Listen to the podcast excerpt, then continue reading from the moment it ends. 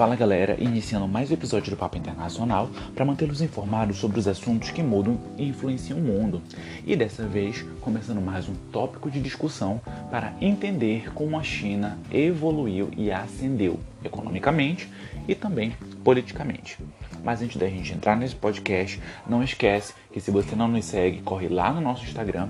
é só procurar por arroba Papo Internacional o nosso Facebook Papo Internacional e o blog em que além de podcast você tem acesso à leitura de textos também. Lembrando novamente que você pode ouvir nossos podcasts em quatro plataformas diferentes: o Spotify, o Castbox, o Deezer e o Google Podcast. E logo em breve a Apple Podcast também para os usuários do sistema iOS. E se tem uma coisa que ficou extremamente marcada durante essa década que passou, de 2010 em diante, tem sido o nível de ascensão chinesa na economia e na geopolítica também.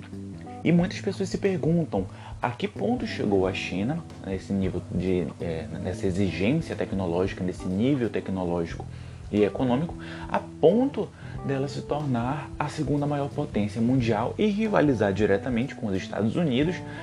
tendo algumas tretas envolvendo o ex-presidente Donald Trump. Então esse podcast ele foi exatamente criado para isso, para que você possa compreender o nível de evolução da China a ponto de compreender a situação que ela está e também futuras ações que podem ser tomadas pelo Partido Comunista Chinês. Como sempre, a melhor forma de nós compreendermos essa, essa situação atual é compreender o seu processo de evolução histórica. Então, entendendo esses antecedentes históricos. Até porque o que a gente precisa é ter uma noção clara é que a China ela tem uma cultura milenar de mais de 5 mil anos de história. Então é um povo tradicional, é um povo que tem uma cultura única e que tem as suas marcas ao longo dos milênios.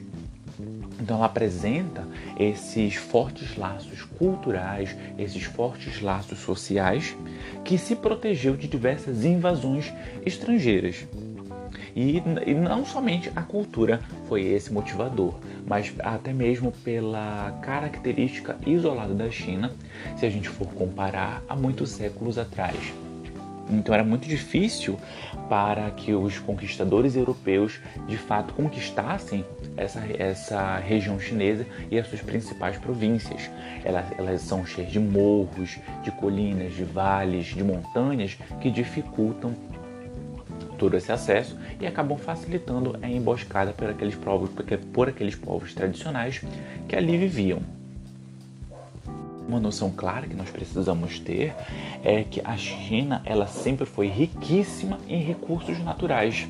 Então, além de ter uma grande ambição em torno dessa região fértil, proveniente de carvão e diversos outros recursos, era difícil ter acesso a tudo isso.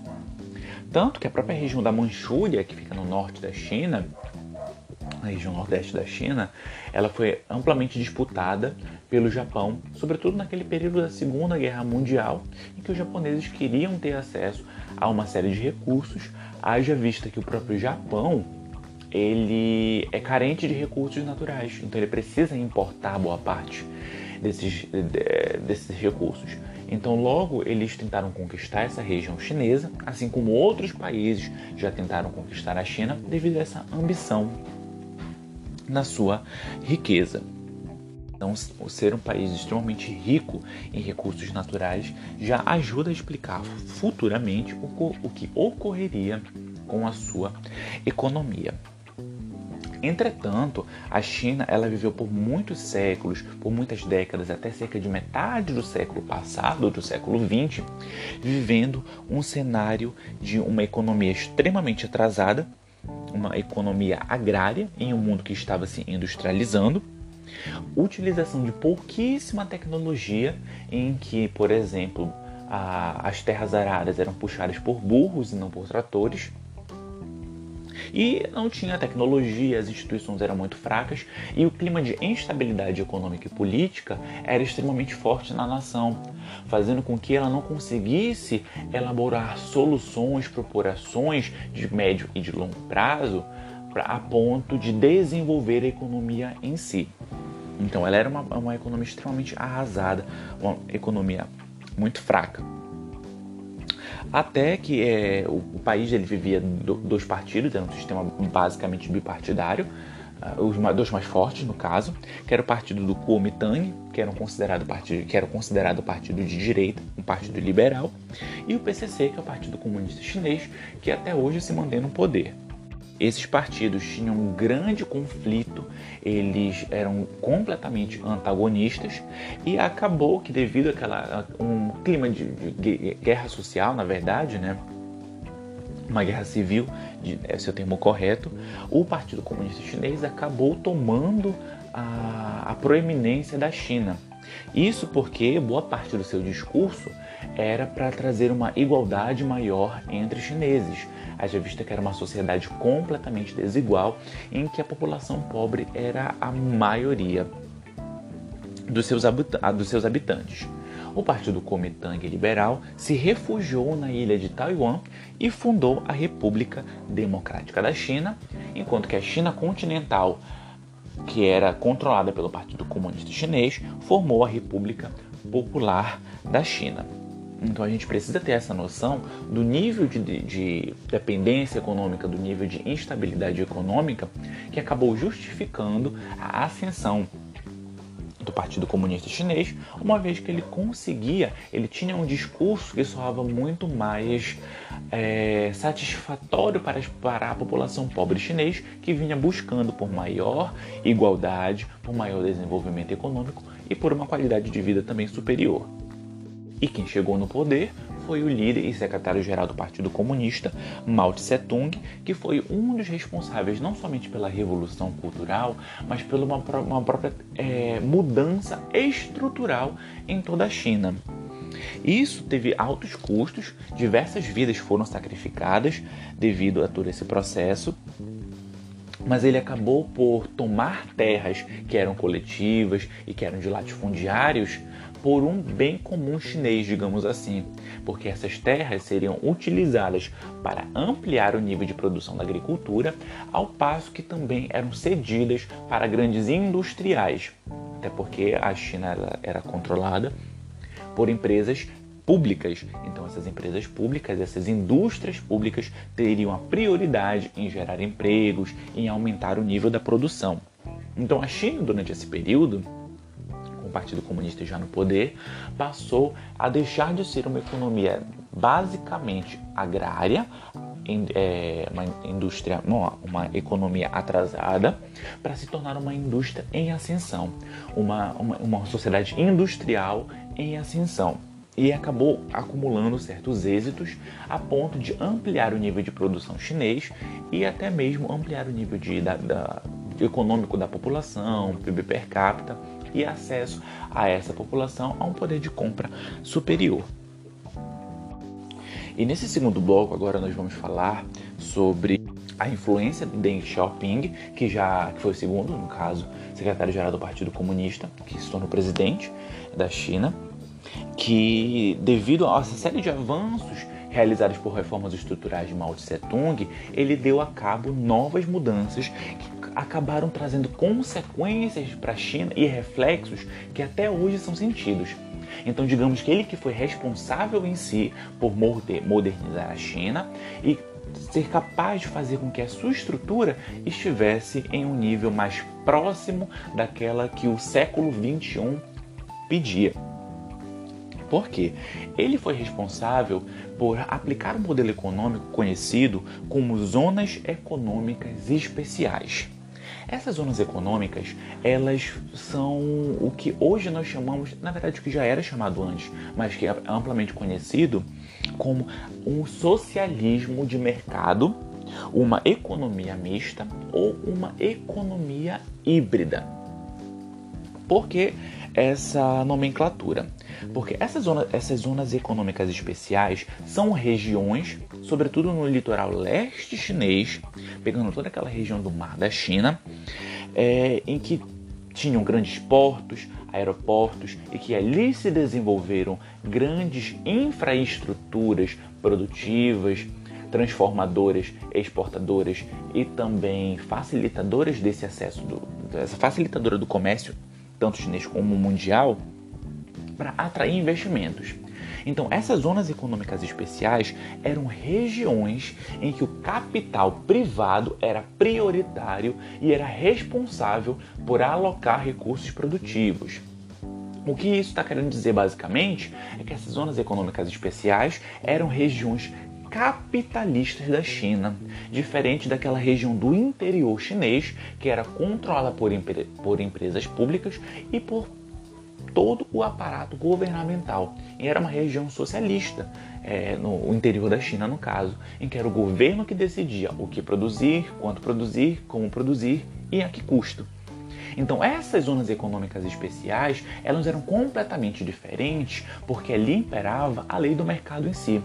Então, eram as empresas que decidiam o que elas iriam produzir, a que quantidade e a que nível também. E, por isso que vem essa dicotomia entre socialista de mercado. Porque se no interior da China ela era controlada pelo Estado, já era o capital privado que controlava as decisões nessas zonas econômicas especiais, o que trouxe consigo uma enxurrada de investimentos estrangeiros, empresas e também de capital. Então, o objetivo era criar uma região chinesa em que seria muito mais fácil a industrialização ocorrer e a um nível muito mais rápido, ao passo que a infraestrutura da China seria aperfeiçoada através de um conjunto de investimentos privados então, ao passo que também a China sairia beneficiada durante esse processo, porque a sua infraestrutura seria melhorada,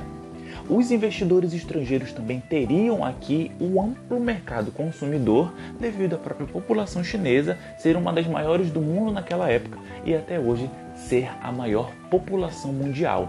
Então, a atratividade já se daria por esse mercado consumidor. Mas tem também uma série de outras vantagens para esses empresários, para essas empresas que fizeram com que a China se tornasse o principal destino de investimentos externos mundiais. As zonas econômicas especiais, elas operavam também através de um sistema de plataforma de exportação, em que o foco seria em obter uma infraestrutura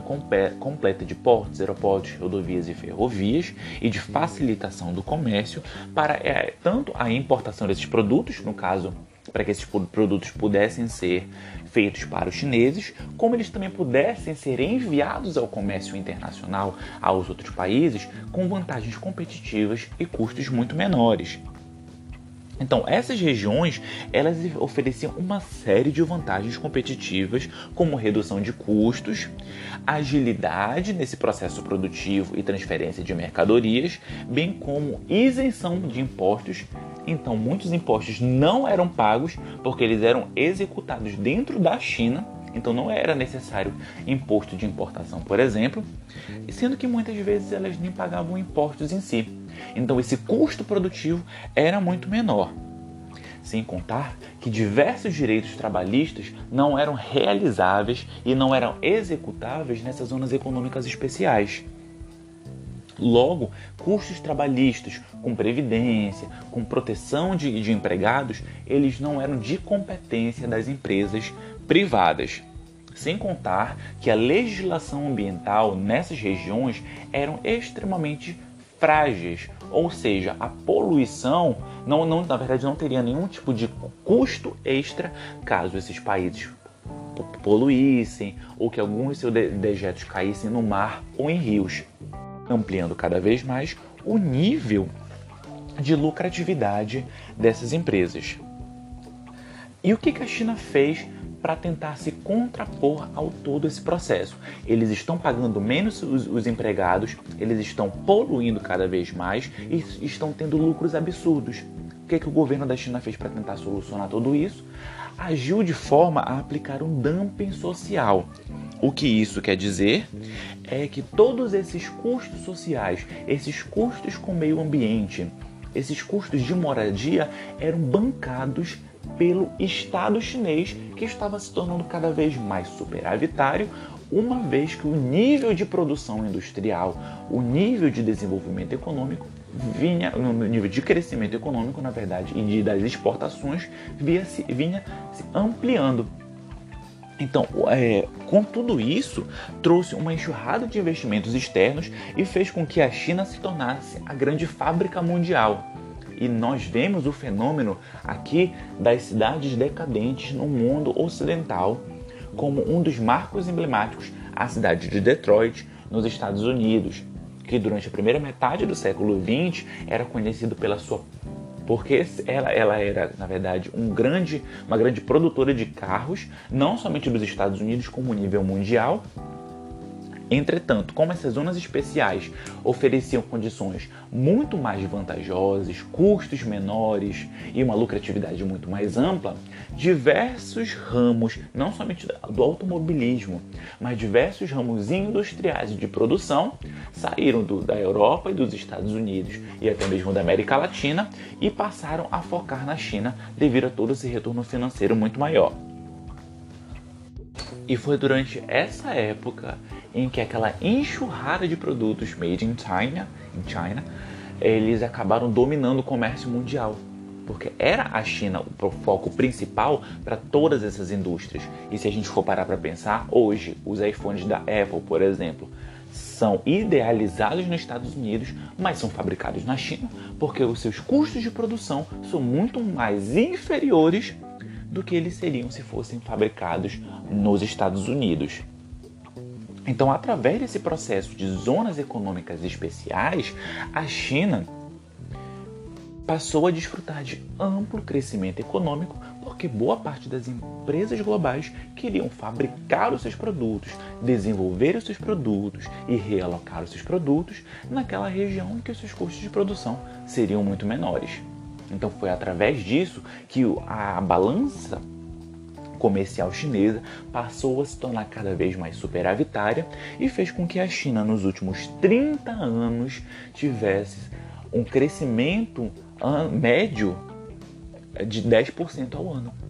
Então você imagina um país crescendo 10% ao ano, a forma como a sua economia está amplamente aquecida a ponto de obter os principais levas de investimento mundial. E claro, não é somente essas zonas econômicas especiais que ajudam a explicar a ascensão chinesa. A própria política da China em absorver essa inovação e estimulá-la tem um grande papel em tudo isso. Uma vez que uma das principais políticas para essas zonas econômicas especiais eram as formações de joint ventures e o que eram aplicados, né, o que eram e ainda são aplicados na China. Toda vez que uma empresa estrangeira ela passa a atuar dentro de uma zona, de uma zona econômica especial, ela precisa necessariamente, e ela que é obrigada legalmente a isso, a transferir a sua tecnologia. Então, se essa empresa está chegando na China, ela vai precisar compartilhar o seu conhecimento técnico com outras empresas propriamente chinesas com empresas pequenas e empresas locais, para que elas possam absorver o que há de melhor no âmbito econômico e possam desenvolver também dentro das próprias universidades chinesas. Então a China está pegando o que vem de melhor, ela não está só copiando, como ela, tem, ela vem também desenvolvendo o que há de melhor no mercado, o que há de melhor do ramo da produção e da tecnologia. Então foi exatamente durante esse processo de longo prazo que o foco da China deixou de ser em produtos de baixo valor agregado, como brinquedos, produtos têxteis, a se tornar um dos maiores pilares de desenvolvimento tecnológico mundial.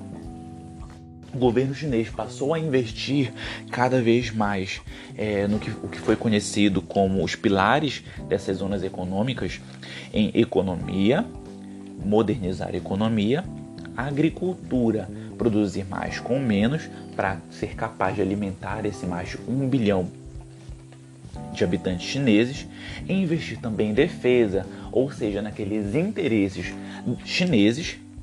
da China como um todo e também em ciência, para que ela consiga se modernizar cada vez mais, gerando através daí inovações, patentes e conseguir produzir o que há de melhor em termos de tecnologia mundial. Não somente tecnologia para celulares e para robótica, mas até mesmo tecnologia para vacinas, para medicamentos e para soluções do dia a dia. Com isso, a gente consegue perceber que a China foi se tornando um país cada vez mais rico, não rico em termos de capital, em recurso financeiro, mas rico também em termos de conhecimento, em termos de estrutura e tecnologia. Então, uma das, uma das principais mentes globais e a própria ascensão das universidades chinesas passaram a dominar essa, essa disputa de cérebros, entre que antes era basicamente dominada por Estados Unidos e Europa, mas passou a ser focada também na China. E toda essa fartura, todo esse crescimento econômico intelectual chinês entra nesse terceiro bloco em que nós vamos falar da diplomacia chinesa. Isso porque, devido a todo esse nível de estabilidade e fartura, como já foi dito, a China passou a ingressar em diversos órgãos internacionais, como a OMC, e fazer parte de diversos acordos bilaterais e multilaterais. Isso porque ela tinha agora um grande poder econômico a qual ela poderia barganhar por ter cada vez em ter, na verdade, cada vez mais poder político. Então ela já tinha aquele poder econômico, ela já tinha uma, uma posição econômica solidificada. Então essa, essa posição econômica serviu como poder político mundial. E o que, que ajuda a explicar tudo isso? É exatamente esse governo superavitário. Então a China obtinha cada vez mais capital em que ela precisava investir em diversos ramos da economia, não somente dentro da China. Lógico, ela procurou se modernizar, criando novas empresas, criando novas estruturas. Ela foi sede das Olimpíadas de Beijing né, em 2008 então ela precisou é, criar cada vez mais estrutura, mas sobretudo os chineses eles identificaram que esse crescimento econômico ele iria trazer outros tipos de retorno financeiro a longo prazo em outros países, assim como retorno político. Isso porque a China passou a fazer diversos investimentos externos em que esse capital chinês em abundância, em fartura, eram aplicados em obras de infraestrutura em diversos países da África, da própria Ásia e até mesmo aqui na América Latina. Então, o que a China está fazendo a partir de agora? Investindo o seu capital no desenvolvimento de outros países, criando e ampliando portos, aeroportos, estimulando o desenvolvimento de rodovias, estimulando o desenvolvimento de ferrovias e aplicando parte do seu capital intelectual no desenvolvimento de indústrias em outros países. Então, o que ela está fazendo? Basicamente, investindo em outros países. A que custo? A custo de esses países que estão sendo investidos pela China a apoiarem politicamente no comércio mundial e na política mundial, que é o que muitos especialistas chamam, especialistas chamam agora de neocolonialismo, um processo novo de colonialismo, uma vez que a China vem ampliando seus esforços de desenvolver economicamente outras regiões.